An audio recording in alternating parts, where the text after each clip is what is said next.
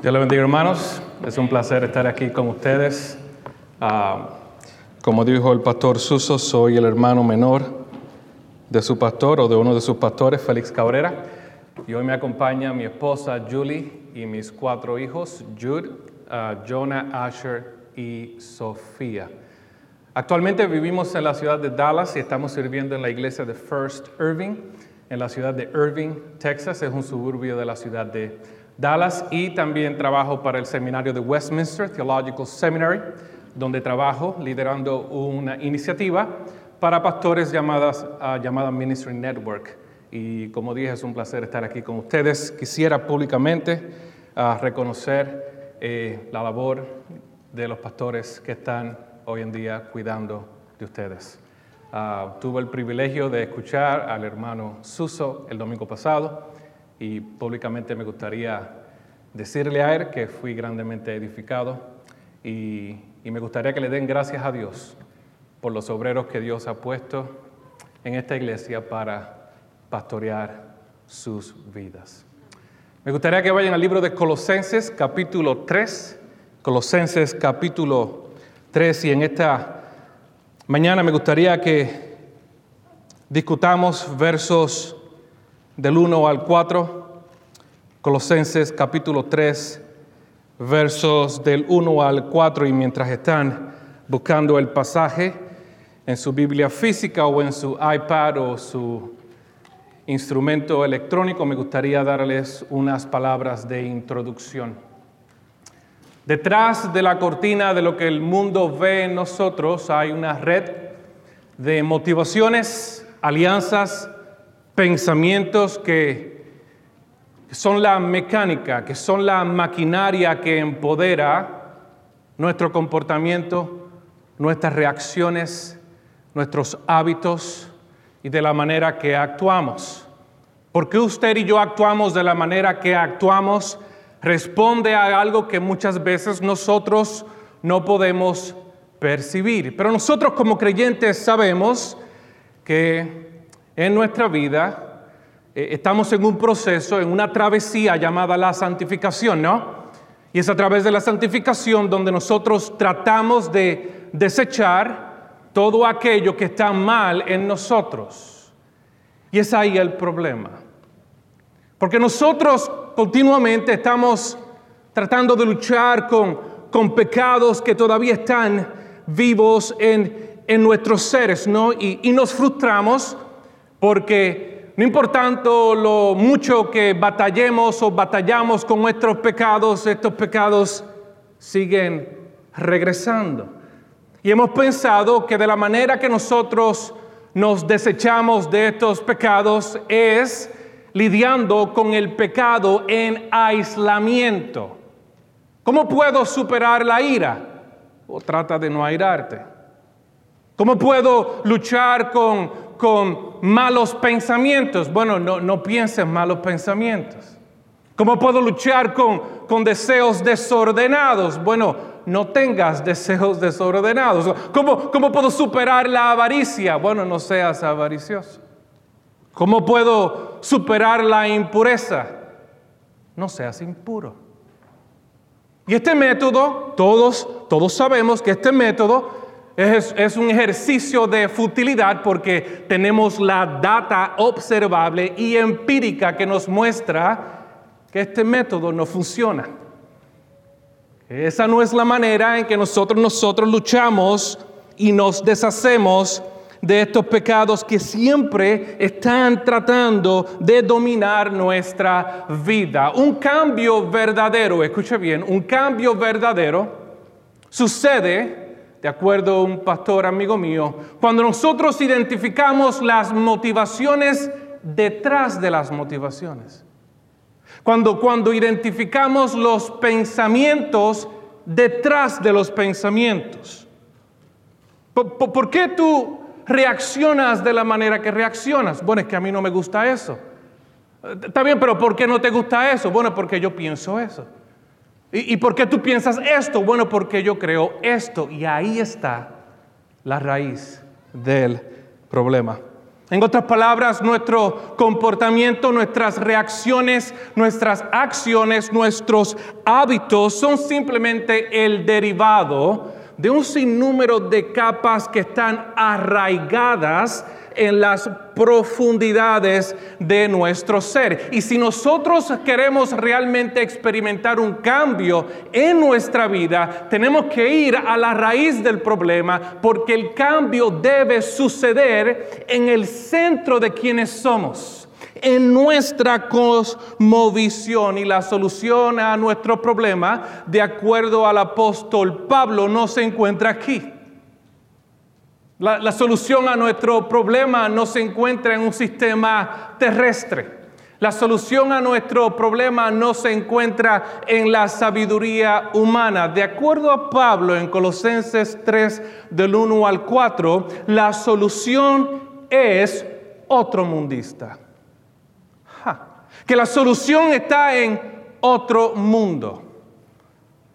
Que la, que la, que la solución está en otro planeta que la solución está en otra realidad. Extraño, ¿no? Leamos el texto. Si ustedes, pues, ya que, pues, desde que, pues, han resucitado con Cristo, busquen las cosas de arriba. Ja donde está Cristo sentado a la diestra de Dios. Pongan su mirada, literalmente, pongan su mente en las cosas de arriba, no en las de la tierra. ¿Por qué? ¿Por qué? Porque ustedes han muerto y su vida está escondida con Cristo en Dios. Cuando Cristo nuestra vida sea manifestado, entonces ustedes también serán manifestados con Él en gloria. Oremos. Padre, te damos gracias por tu amor, por tu misericordia, por tu palabra, por tu verdad. Y en esta mañana, Señor, venimos ante ti porque eres tú, no solamente nuestro refugio, pero eres tú quien tiene la llave, la llave de verdad para nosotros poder tener victoria en nuestra vida.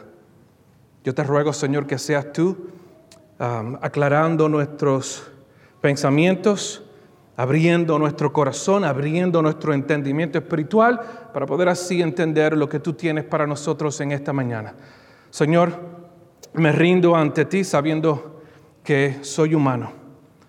Y es por eso, Señor, que te ruego y te pido, Señor, que seas tú sobrepasando mi humanidad, que seas tú hablando a tu pueblo, a las ovejas de Cristo a quien, Padre amado, tú has salvado, a quien tú has transferido al reino de tu Hijo Jesús y a quien amas.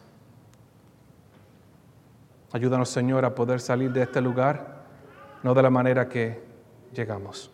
Y todas estas cosas te las pedimos en el nombre de Jesús. Amén. Amén y amén. Durante el ministerio de Pablo en la ciudad de Éfeso hubo un joven llamado Epafras Epafras, que, que fue testigo del ministerio de, Pablo en esa ciudad y, fue altamente alterado, cambiado y transformado por el evangelio que él escuchó a través de la boca de apóstol Pablo. Este evangelio no solamente cambió su vida, pero lo transformó. Y ahora con una perspectiva nueva de vida, Epafras decide regresar a su ciudad natal con este evangelio. Y él decide repetir y imitar a lo que él vio en el apóstol Pablo. Así que él comienza a predicar el evangelio en esa ciudad. Y la promesa que vemos en el libro de Isaías que toda palabra que sale de mi boca, que toda palabra que sale de la boca de aquellos que están predicando mi verdad, no regresará vacía, sino que ¿qué? que cumplirá el propósito por el cual fue enviada. Palabra para los pastores, palabra para aquellos que estén predicando el Evangelio. Cada vez que uno predica la verdad de Dios, Dios cumple su propósito para abrir el corazón o para endurecerlo, pero su propósito siempre se cumple. Y esta realidad, hermano, y esta promesa se hizo una realidad al frente de los ojos de este joven llamado Epafras. Los hermanos comenzaron a cambiar, la gente en la ciudad comenzó a ser transformada y él hizo exactamente lo que Pablo hizo en Efesios Así que comenzó a plantar iglesias en esa ciudad. La iglesia comenzó a florecer espiritualmente, la iglesia comenzó a crecer, los hermanos comenzaron a cambiar, hubo una transformación en esa ciudad. Desafortunadamente, falsas enseñanzas comenzaron a crecer, falsas enseñanzas comenzaron a penetrarse en la iglesia, de adentro de la iglesia, pero también de afuera de la iglesia y la unidad que existía en esa ciudad, la unidad que existía en todas esas iglesias, comenzó a fragmentarse. Recuerden, Epafras era un joven y quizás no tenía el conocimiento teológico ni tampoco la experiencia pastoral para que para, para afrontar esas falsas enseñanzas, así que él decide viajar a Roma para buscar consejería pastoral de su mentor, para buscar consejería pastoral de su padre espiritual. Pablo. Lamentablemente Epafras no puede regresar a Colosas, pero, pero Pablo envía su consiervo Tíquico con esta carta que contiene el antídoto que estos creyentes en Colosas necesitaban para afrontar estas falsas enseñanzas, y no solo para afrontar y para confrontar estas falsas enseñanzas, pero también con el antídoto que ellos necesitaban para obtener victoria sobre sus pecados. El antídoto para ellos poder obtener victoria sobre los pecados que todavía acechaban. Y ahora sería responsable de parte de mi parte lanzarme en paracaídas en el capítulo 3 sin rastrear el argumento de Pablo, ya que tenemos que entender por qué él comienza el capítulo 3 con estas palabras, si ustedes pues ya que esa palabra pues indica que lo que él va a decir está basado en un argumento que no comienza en el capítulo 3, sino que comienza en el capítulo 1. Entonces, antes de abordar el texto que tenemos antes, ante nosotros, permítame ayudarlo a entender qué es lo que Pablo está haciendo, cuál es el argumento que Pablo está trayendo que alcanza su punto culminante en el capítulo 3. En el capítulo 1 Pablo les recuerda unas verdades acerca de Dios como su fundamento, como el fundamento de su argumento. Y en el capítulo 1 acerca del Padre, Pablo les dice a los colosenses que fue la iniciativa del Padre salvarlos, que fue la voluntad del Padre darles fe para creer en el Evangelio, que fue el Padre quien los liberó que fue el Padre quien los calificó, quien fue el Padre que los transfirió del reino de las tinieblas al reino de su Hijo. Y acerca de su Hijo, Pablo dice que Jesús es la imagen del Dios invisible, que Jesús es el primogénito de toda la creación. Ahora, cuando hablamos de esta frase primogénito, no estamos diciendo que Jesús fue la primera creación, de Dios como los arianos o como los mormones. No, es, una palabra que denota preeminencia. David era el primogénito de Dios. Israel era el primogénito de Dios. Así Pablo está diciendo que Jesús es el primogénito de toda la creación. ¿Por qué? Porque Él es la fuente de toda la creación. Todas las cosas fueron hechas por Él, a través de Él y también para Él. Que Jesús es el antecedente de todas las cosas.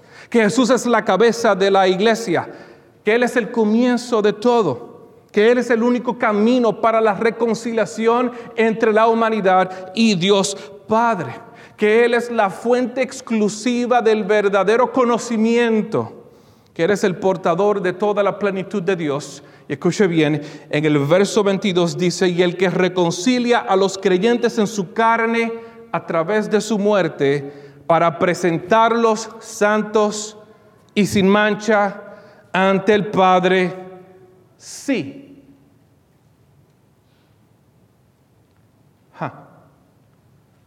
Que, que Jesús es quien reconcilia a los creyentes en su carne a través de su muerte para presentarlos santos y sin mancha ante el Padre, sí. Este es el pasaje catalizador del libro de Colosenses. Capítulo 1, verso 23, si en verdad permanecen en la fe, bien cimentados, constantes, sin moverse de la esperanza del Evangelio que han oído, que fue proclamado a toda la creación debajo del cielo y del cual yo, Pablo, fui hecho ministro. Oh, qué gran verdad, ¿no? Que Jesús es quien nos reconcilia y está listo para presentarnos santo y sin mancha delante del Padre. Sí, sí, permanecemos. Si, permanecemos cimentados, si, permanecemos constantes, si no nos movemos del Evangelio. Ahora, ¿por qué, ¿por qué, Pablo agrega una declaración condicional después de elevarnos con una retórica tan preciosa, no? ¿Por qué es que Pablo interrumpe el flujo de su argumento para, para añadir una declaración condicional? ¿Estará diciendo que nosotros podemos perder la salvación? No. ¿Qué es, lo que, ¿Qué es lo que Pablo está diciendo con ese si permanecen? Si permanecen constantes, si permanecen sin moverse del evangelio ¿Por qué es que él añade esa condición en su argumento, hermanos? Porque el principal deseo de estos falsos maestros, el principal deseo de aquellos que estaban penetrándose en la iglesia era que desviar a los creyentes de la esperanza del Evangelio, hacerles creer que el Evangelio no era suficiente y persuadirlos para que dejaran el Evangelio que los salvó. Y es por eso que Pablo añade esa, esa condición, esa declaración. Sí, Jesús te va a presentar sin mancha, santo delante del Padre, pero recuerda algo, tienes que permanecer. Tienes que permanecer cimentado, tienes que permanecer en el Evangelio sin moverte. O teológicamente sabemos que nosotros permanecemos porque Él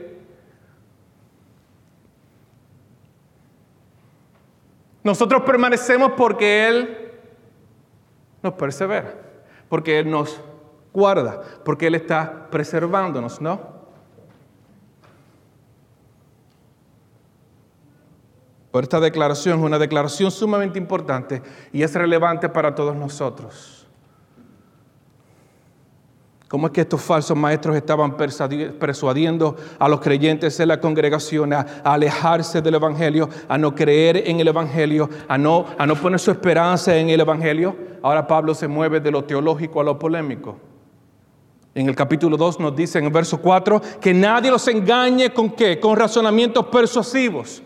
En el verso 8 del capítulo 2, Pablo dice que nadie los haga cautivos por medio de su filosofía y vanas sutilezas, según la tradición de los hombres, conforme a los principios elementales del mundo y no según Cristo. Verso 16, que nadie se constituya en juez de ustedes con respecto a comida o bebida o en cuanto a día de fiesta o luna nueva o día de reposo. Verso 18, que nadie los defraude. Ja que nadie los defraude de su premio, deleitándose en la humillación de sí mismo y en la adoración de los, de los ángeles, basándose en las visiones que han visto, envanecidos sin causa por su mente carnal. Capítulo 2, verso 23, Pablo concluye esa sección con estas palabras. Tales cosas, tales cosas, ¿qué cosas? Estas falsas enseñanzas. ¿Cuáles eran las falsas enseñanzas? Razonamientos persuasivos, filosofías vanas y sutiles, restricciones de alimentos, días de fiesta, días de reposo, abstinencia de las indulgencias extremas de la carne, adoración de ángeles. Estas cosas tienen la apariencia, tienen la apariencia de sabiduría, pero, pero, carecen de valor alguno en contra de los apetitos de la carne. Y quiero que presten atención, hermanos, porque aquí está la conexión con mi introducción. Esta frase, los apetitos de la carne, que Pablo delinea en el capítulo 3, versos 5 y verso 6, Es la razón principal por la cual Pablo le escribe esta carta a los colosenses. Estos falsos maestros estaban persuadiendo a los creyentes a creer que su antídoto, que esas falsas enseñanzas eran la cura para ellos poder desechar de sí esos apetitos carnales. Y Pablo les dice a ellos, no hagan eso. Estas falsas enseñanzas, aunque son atractivas, no sirven. Aunque, aunque sean atractivas para nuestra mente y para nuestra carne, no tienen el valor para desechar los pecados que todavía le acechan. Estos métodos no funcionan y tampoco tienen que practicar estas cosas. ¿Por qué? Bienvenidos al capítulo 3, verso 1. Porque ustedes han resucitado con Cristo. ¿Por qué es que no tenemos que practicar estas cosas? ¿Por qué es que no tenemos que utilizar esos métodos? ¿Por qué es que no tenemos que alejarnos del Evangelio y creer en esas enseñanzas? ¿Por qué? Porque ustedes han resucitado con Cristo. Y porque han resucitado con Cristo, busquen las cosas de arriba, donde Cristo está sentado porque ustedes han resucitado con Cristo, pongan su mente en las cosas de arriba y no en las cosas de la tierra, porque ustedes han muerto. Y su vida está escondida con Cristo en Dios. Cuando Cristo, nuestra vida, sea manifestado, entonces ustedes también serán manifestados con Él en gloria. Y quizás se están preguntando, ¿y qué rayos tiene que ver eso con el capítulo 1 y 2?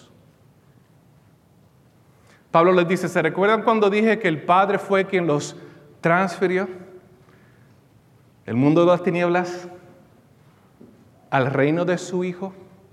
¿Se recuerdan cuando les dije eso? Les dije eso porque hay una verdad muy importante que tienen que entender. Que cuando Jesús murió y resucitó, ustedes murieron y resucitaron con Él. Cuando Jesús ascendió al Padre, ustedes también ascendieron con Él al Padre. Cuando Jesús se sentó a la diestra del Padre, ustedes también se sentaron a la diestra del Padre. Por lo tanto, el antídoto, la cura para su lucha en contra del pecado está donde Cristo está, porque ahí ustedes también están. Por lo tanto, busquen las cosas de arriba. ¿Tienen eso claro, hermano? Por lo tanto, pongan su mirada en las cosas de arriba, porque la solución no está aquí. La solución está donde ustedes están y ustedes están donde Cristo está. Amén. Así que hermanos, en estos cuatro versos, Pablo nos da una solución para disuadir los apetitos de la carne que consiste en tres pasos. Pablo quiere que usted y yo entendamos. Pablo quiere que usted y yo reorientemos. Pablo quiere que usted y yo descansemos. Entiende, reorienta y descansa. Ustedes quieren tener victoria sobre esos pecados que le acechan. Entiende, reorienta y descansa. ¿Cómo puedo lidiar con estas actitudes que veo que están dominando mi vida? Entiende, reorienta y descansa. ¿Cómo puedo lidiar con, con esta ira que me domina? Entiende, reorienta y descansa. Él está diciendo a los creyentes en Colosas y te está diciendo a ti y me está diciendo a mí en esta mañana. Entiende, entiende tu posición otro mundista. Reorienta tus afectos a una realidad otro mundista. Y descansa en una promesa otro mundista. Discutamos el primer punto. El primer paso es que entendamos nuestra posición otro mundista.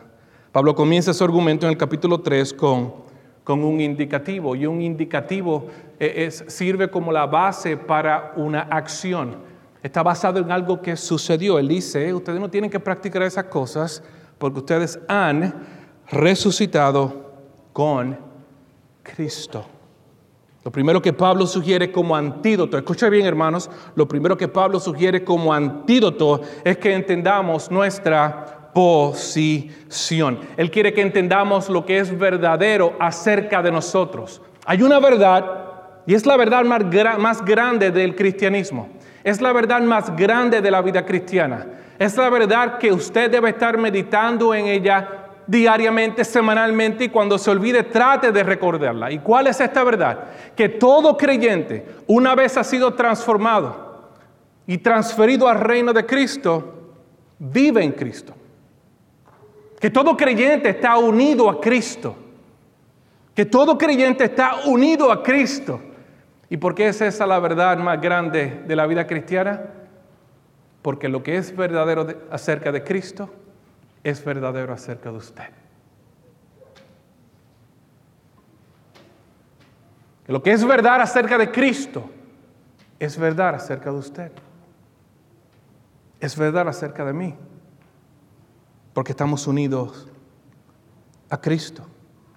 Que cuando Dios Padre lo mira a usted, Él lo mira como una persona justa, como una persona recta y como una persona libre de pecado. ¿Por qué? Porque estás en Cristo. Voy a repetir eso porque parece que están dormidos.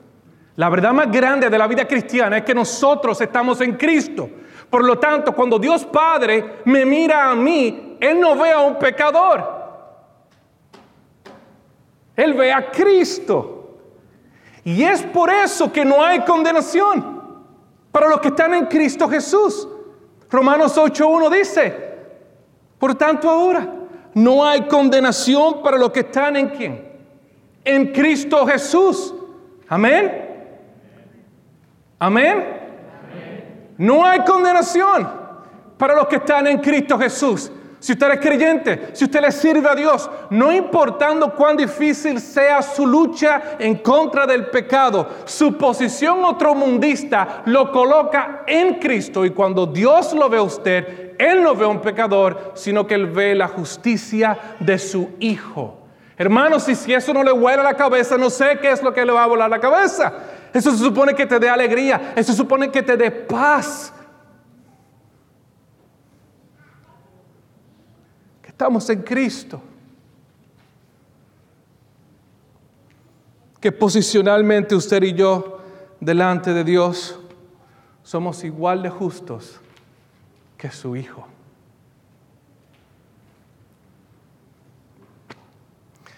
Pero ¿por qué es que Pablo habla de esto en el pasado? Ustedes han resucitado con Cristo. ¿Por qué es que él habla de eso en el pasado?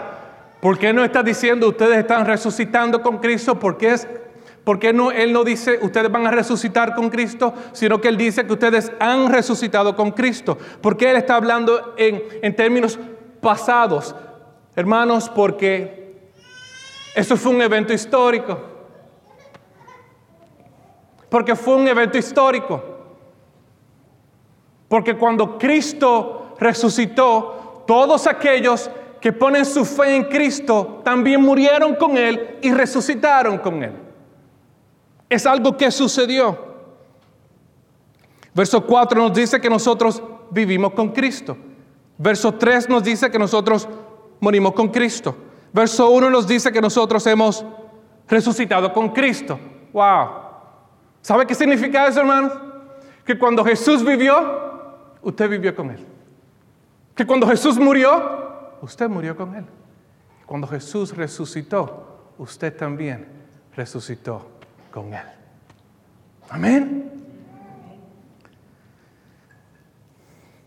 Quizás se estarán preguntando, ok, esa palabra otro mundista que, oh, yeah, I made it up, yo me la inventé, pero, pero, pero, pero, hay, un propósito detrás de ella. ¿Por qué es que estoy utilizando esta palabra otro mundista? Verso 1 dice que Cristo está sentado a la diestra del Padre. ¿Dónde es eso? En otro mundo, ¿no? Verso 3 dice que nuestra vida está escondida en Cristo. Verso 3 dice que nuestra vida está escondida con Cristo. Y si Cristo está a la diestra del Padre, ¿dónde estamos? a la diestra del Padre. Cuando Jesús resucitó, ascendió y se sentó a la diestra del Padre, usted también se sentó a la diestra del Padre. Y esta frase, la diestra del Padre, es una frase primitiva que se utilizaba ah, cuando personas que no merecían estar en la mesa con el rey eran invitados a sentarse a la diestra del rey. Porque un subordinado no tenía el privilegio de sentarse a la diestra del rey. Pero que una persona fuera invitada a sentarse a la diestra del rey significaba que esa persona podía tener una relación íntima con el rey. Y eso era considerado como un privilegio. Así que hermanos, porque estamos en Cristo, ahora mismo usted y yo estamos intimando con el rey. Amén. Y es por eso, hermanos, que Pablo dice en Filipenses 3:20 que nuestra ciudadanía está en los cielos.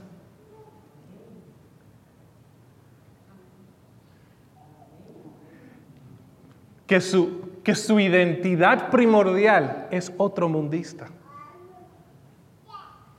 ¿De dónde yo soy? Del cielo. Puertorriqueño, pero ¿de dónde soy? Del cielo. ¿De dónde usted es? Del cielo. ¿De otro mundo? Somos extraterrestres, literalmente. No, hermanos, esa es la verdad. Eso le debe cambiar la vida. Continúo. No solamente Pablo dice eso, pero Jesús dice que su reino no es de este mundo. Hermanos, el primer paso para nosotros luchar, para nosotros tener victoria sobre esos pecados que nos acechan, es entender nuestra posición primer, no primer, otro mundista. Ahora, ¿cuál es la relevancia de esta verdad? En nuestra lucha contra el pecado tenemos la tendencia de pensar que cuando fracasamos, Jesús nos desecha. En nuestra lucha contra el pecado pensamos que cuando fracasamos o caemos, Dios nos desecha. Y Pablo quiere que usted entienda en esta mañana, y quiere que yo entienda en esta mañana, que cuando nosotros caemos, que cuando nosotros fracasamos, tenemos un sacerdote que está, que está intercediendo por nosotros y que él entiende nuestra situación. Y si nosotros nos arrepentimos, nosotros no vamos a perder esa posición, no importando lo que hagamos.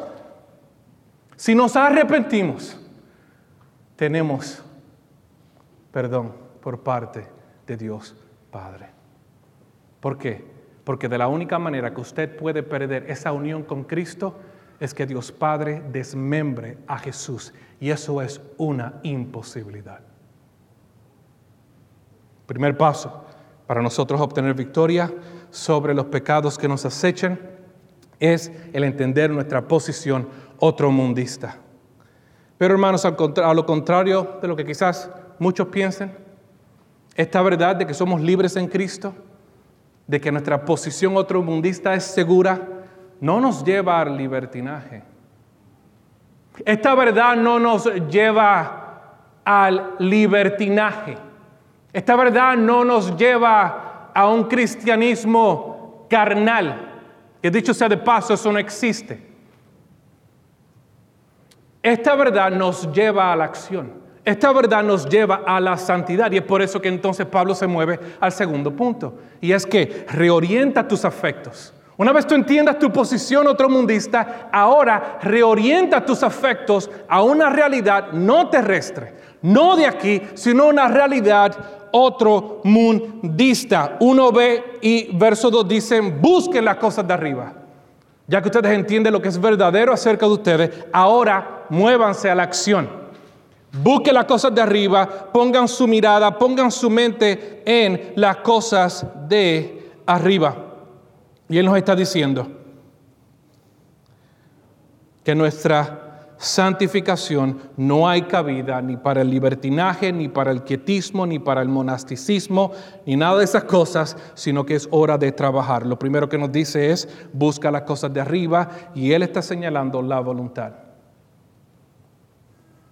Y Él nos está diciendo que los cristianos deben reorientar todo lo que son a otros centros de comando. Él está diciendo, reorienta tu corazón a las cosas de arriba. ¿Y por qué el corazón? Porque el corazón es el epicentro de tus emociones. Porque el corazón es, el epicentro de tus deseos. Porque el corazón es, es el epicentro de tus afectos. El corazón es el epicentro de tu voluntad. Pero fíjense bien porque él dice, busca las cosas de arriba donde Cristo está. ¿Saben lo que está diciendo? Busquen a Cristo. Reorienta tu corazón a Cristo. Reorienta tu corazón a Cristo. ¿Y qué significa eso? Conocerlo. ¿Por qué? Porque mientras más lo conoces, más libre eres del mundo. Imitarlo, porque mientras más lo imitas, menos te pareces al mundo.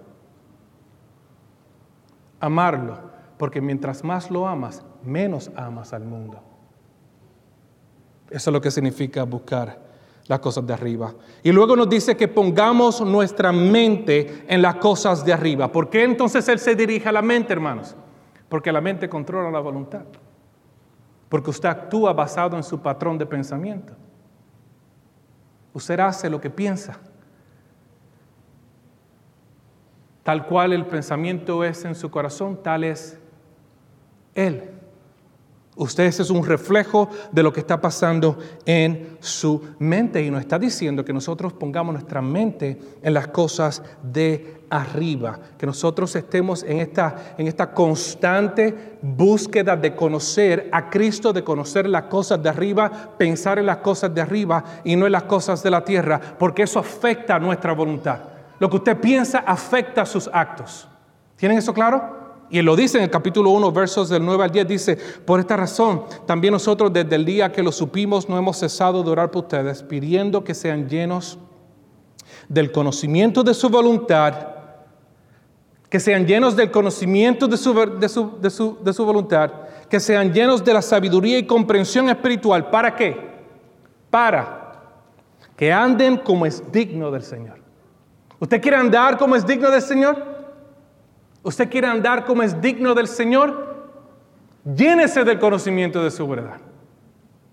Llénese de la sabiduría espiritual para que entonces pueda dar frutos. Un cristiano que no está dando frutos es un cristiano que no está constantemente buscando conocer a Dios. Y es por eso que las dos cosas están relacionadas.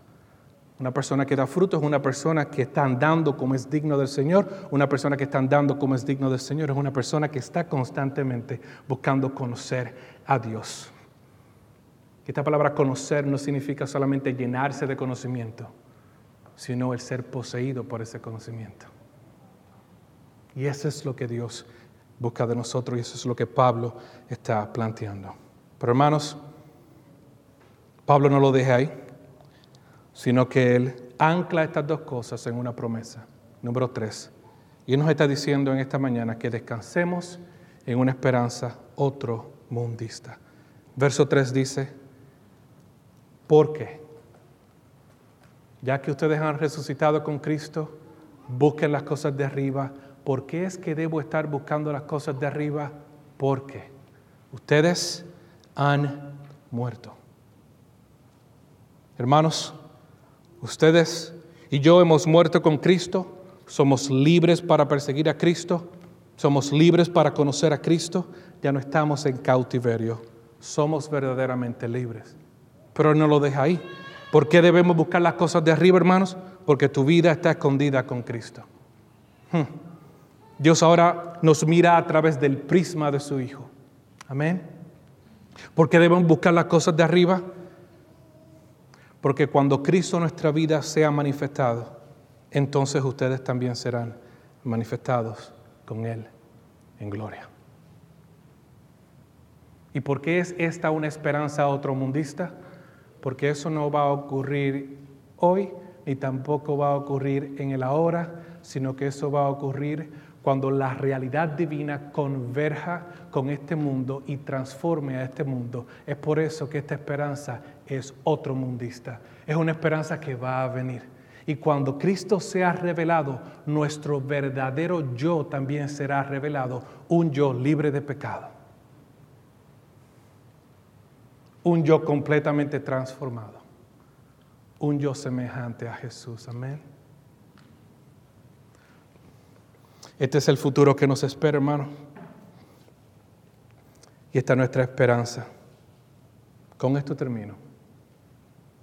¿Cuál debe ser la motivación detrás de nuestras motivaciones? ¿Cuál debe ser la motivación detrás de nuestras motivaciones? Que hemos muerto y resucitado con Cristo. Que nuestra vida está escondida con Cristo que cuando Él regrese nuestro verdadero yo será realmente revelado. ¿Cuál debe ser la motivación detrás de mis acciones, reacciones, hábitos, comportamiento? ¿Me parezco a Cristo?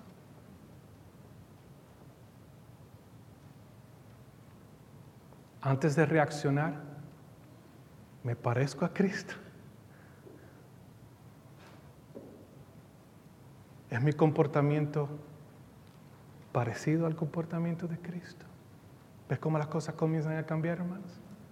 Porque ya no te estás viendo como una persona afuera de Cristo, sino en Cristo. Por lo tanto, tu actitud debe ser como la actitud de Cristo. Y es por eso que Pablo nos dice en Filipenses capítulo 2 lo siguiente, haya pues, amén, haya pues en ustedes esta actitud que hubo también en Cristo, el cual aunque existía en forma de Dios, no consideró el ser igual a Dios como algo a que aferrarse, sino que se despojó a sí mismo, tomando forma de siervo, haciendo semejante, haciéndose semejante a los hombres, y hallándose en forma de hombre, se humilló. Se humilló a sí mismo. En otras palabras, hermanos, mientras más otro mundista sea nuestra perspectiva, mientras más otro mundista sea nuestra perspectiva, más nos pareceremos a Cristo y mayor será nuestro impacto en este mundo.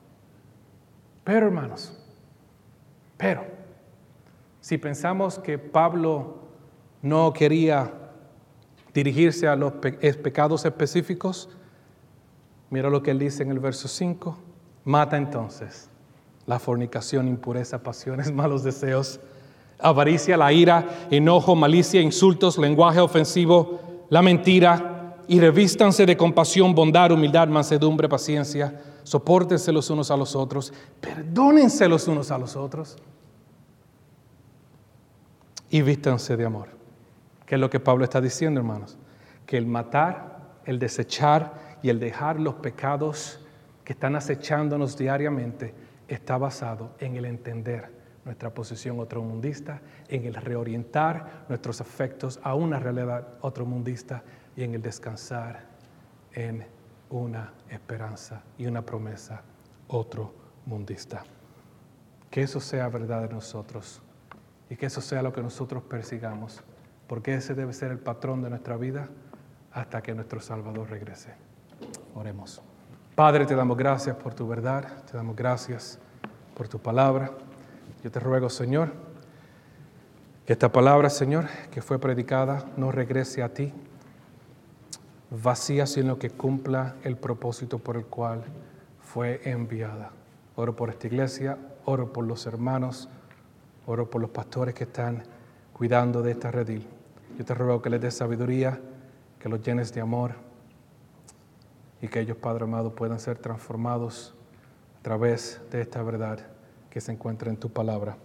Todas estas cosas te las pedimos en el nombre de Jesús. Amén, amén amén.